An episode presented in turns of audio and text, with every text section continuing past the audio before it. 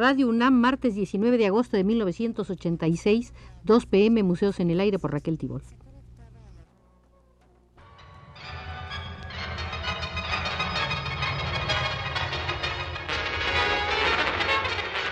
Radio UNAM presenta Museos en el Aire. Un programa a cargo de Raquel Tibol, quien queda con ustedes. Iniciamos hoy una serie de visitas al Museo del Pintor y Grabador Gabriel Fernández Ledesma para culminar en la sala del Carnaval de Huejotzingo.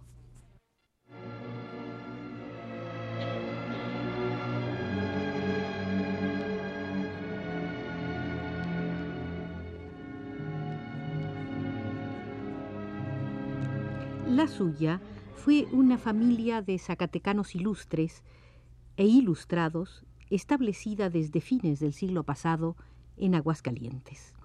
El padre, Miguel Fernández, se prestigió como abogado. Su hermano Enrique, mayor que él, escritor, investigador, político, fundador de algunas publicaciones y colaborador de muchas más, dirigió la Biblioteca Nacional y fue amigo muy cercano de Ramón López Velarde, quien prologó en versos su libro de poemas Con la sed en los labios. Gabriel Fernández Ledesma nació en Aguascalientes el 30 de mayo de 1900 y su precocidad cultural no la logró a contrapelo. Más bien pareciera que el resultado lógico de una serie de circunstancias propicias dieron por resultado esa precocidad el medio familiar, una ciudad pequeña con buenos espacios para las inquietudes espirituales y unas ganas enormes de instalarse lo antes posible en el mundo de las artes. Tenía Gabriel Fernández Ledesma apenas 15 años cuando fundó, con Francisco Díaz de León y otros adolescentes, el Círculo de Artistas Independientes, el cual dio a conocer sus bases constitutivas. Los muchachos entraron en contacto con el doctor Atl y otros líderes culturales de la Ciudad de México. Los trabajos mostrados en 1916 fueron tan buenos que el gobierno de Aguascalientes les otorgó a él y a Díaz de León becas para estudiar en la Escuela de Bellas Artes, la ex Academia de San Carlos de la Ciudad de México. Pero el contacto con Aguascalientes no se rompió. Fernández Ledesma se preocupó por sostenerlo.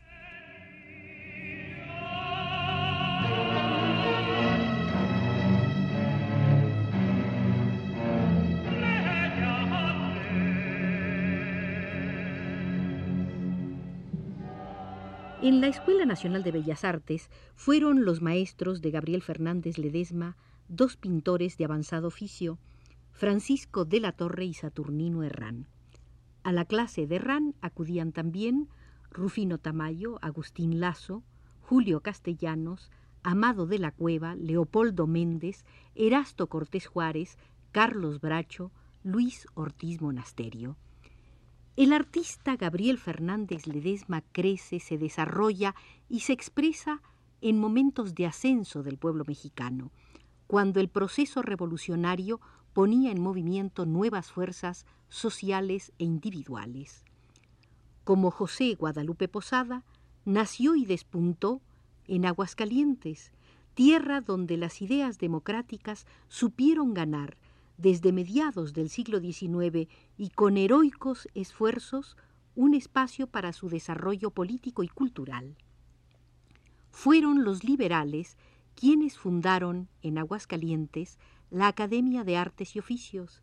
Fueron ellos los que se inspiraron en modelos europeos para lograr publicaciones sin torpezas ni groserías tipográficas.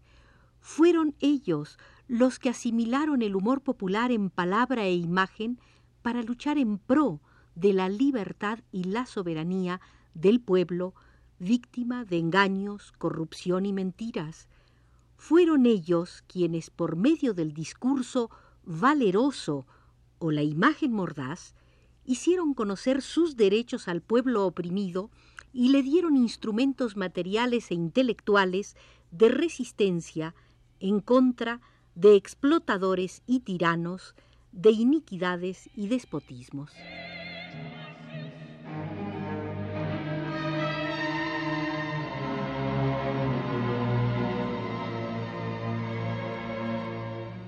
La tradición liberal, cimentada en personalidades de cultura y acción múltiple como José María Chávez, José Trinidad Pedrosa y otros militantes democráticos, antioligárquicos y progresistas de Aguascalientes, fue sustento inicial y definitivo para Gabriel Fernández Ledesma, quien asomó a la vida artística en un círculo social avanzado que anteponía los honores de la acción cultural a los poderes de una economía mala vida y egoístamente detentada.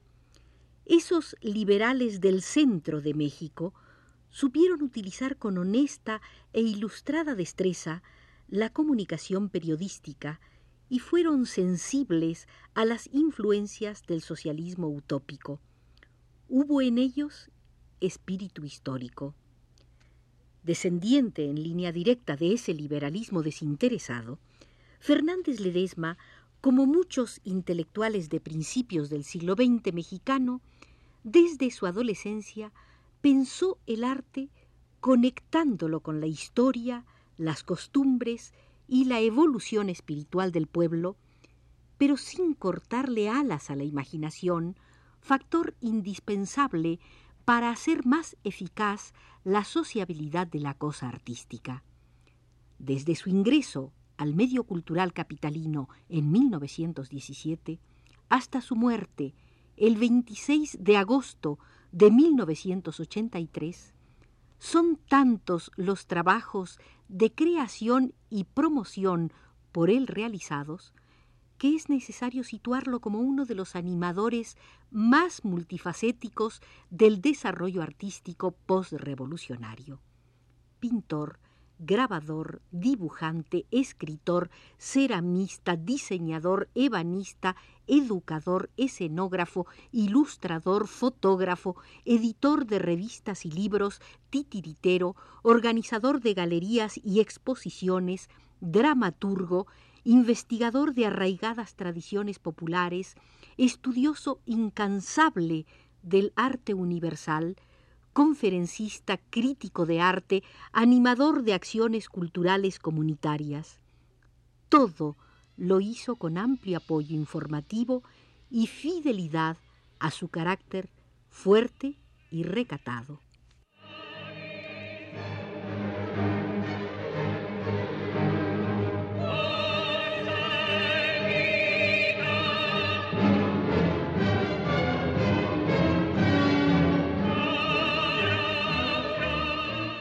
En su avanzar sin prisas y sin pausas quedaron algunas sinfonías inconclusas, libros no impresos, como el dedicado al carnaval de Huejotzingo, iniciado en los años 40, exactamente en 1948, y que a fines de este año tendrá su primera edición. También quedaron cuadros abocetados, comedias no representadas, museos en etapa de proyecto, murales que nunca llegaron a la pared y escenografías que jamás pasaron de la maqueta. En la Ciudad de México, Fernández Ledesma se dio a conocer como ilustrador. En 1919 inicia sus colaboraciones en el Universal Ilustrado y hace 20 dibujos para el citado libro de poemas de su hermano, ese libro de poemas que se tituló Con la sed en los labios. También para ese libro dibujaron David Alfaro Siqueiros y Saturnino Herrán. En 1920, Gabriel Fernández Ledesma hace la carátula, el ex libris y cuatro dibujos para el poemario Campanas de la tarde de Francisco González de León. En 1921, el ex libris, seis dibujos y la carátula para una publicación en homenaje a Amado Nervo. Su trabajo fue lo suficientemente calificado como para verse integrado al grupo de artistas plásticos convocado por José Vasconcelos desde la Rectoría de la Universidad Nacional en 1920 y desde la Secretaría de Educación Pública al año siguiente. Junto con Roberto Montenegro, Jorge Enciso y Diego Rivera, estuvo entre los artistas plásticos que acompañaron a Vasconcelos en la cruzada político-cultural emprendida para que las legislaturas estatales aprobaran la ley por medio de la cual el 2 de marzo de 1921 se había creado la Secretaría de Educación suprimida en la Constitución aprobada en Querétaro en 1917. Sin exclusivismos ni exclusiones, recordó Vasconcelos en el tomo La tormenta de su autobiografía, se abrieron las puertas al mérito y fue mi mejor amigo el que mejor trabajó en la tarea común.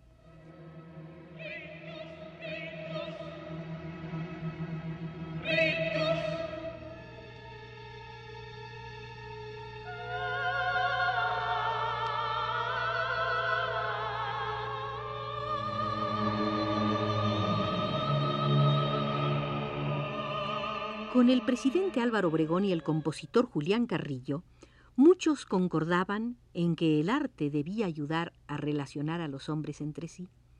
Era necesario reunirse, trabajar juntos para empujar y sacar adelante la nueva estructura del país. El pueblo mexicano, pensaban, tiene su propio sentido de la belleza, posee profundos sentimientos estéticos.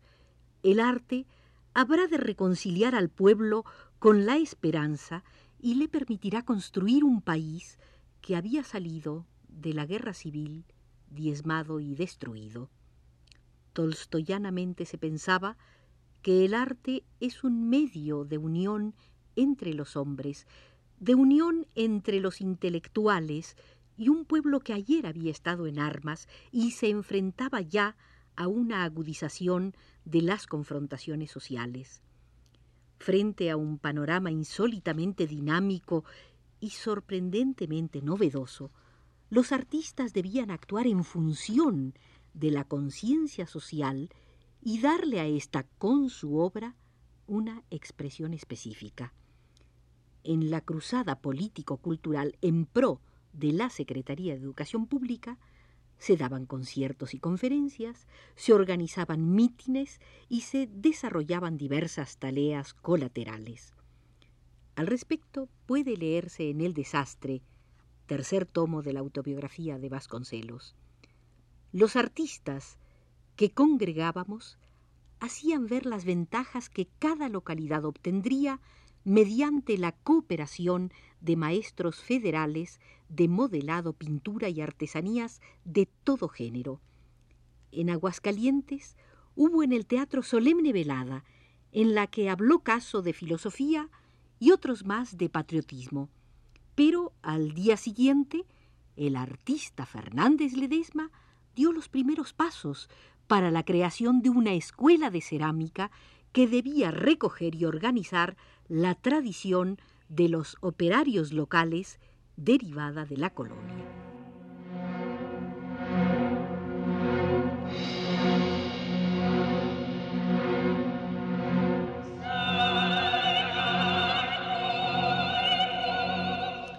En Colima, Fernández Ledesma y Montenegro pintaron a la acuarela panoramas, edificios y tipos colimenses.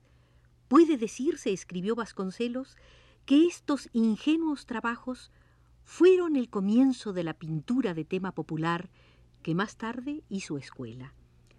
Para unirse al equipo de Vasconcelos debió Gabriel pedir permiso a Luis Castillo Ledón, director del Museo Nacional de la calle de Moneda, pues su primer trabajo estable fue como dibujante del Departamento de Etnografía de ese museo, donde se abordaban cuestiones con las cuales estaba familiarizado.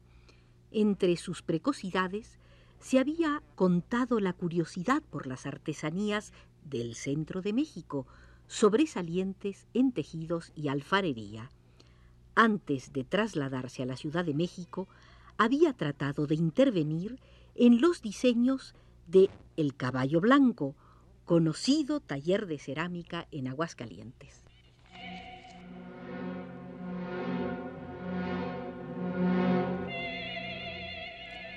Terminamos por hoy la visita al Museo de Gabriel Fernández Ledesma, pero antes debemos agradecer a Arturo Garro su presencia en los controles.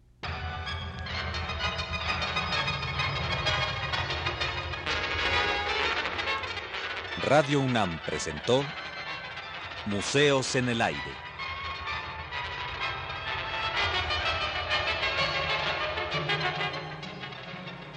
Un programa de Raquel Tibol.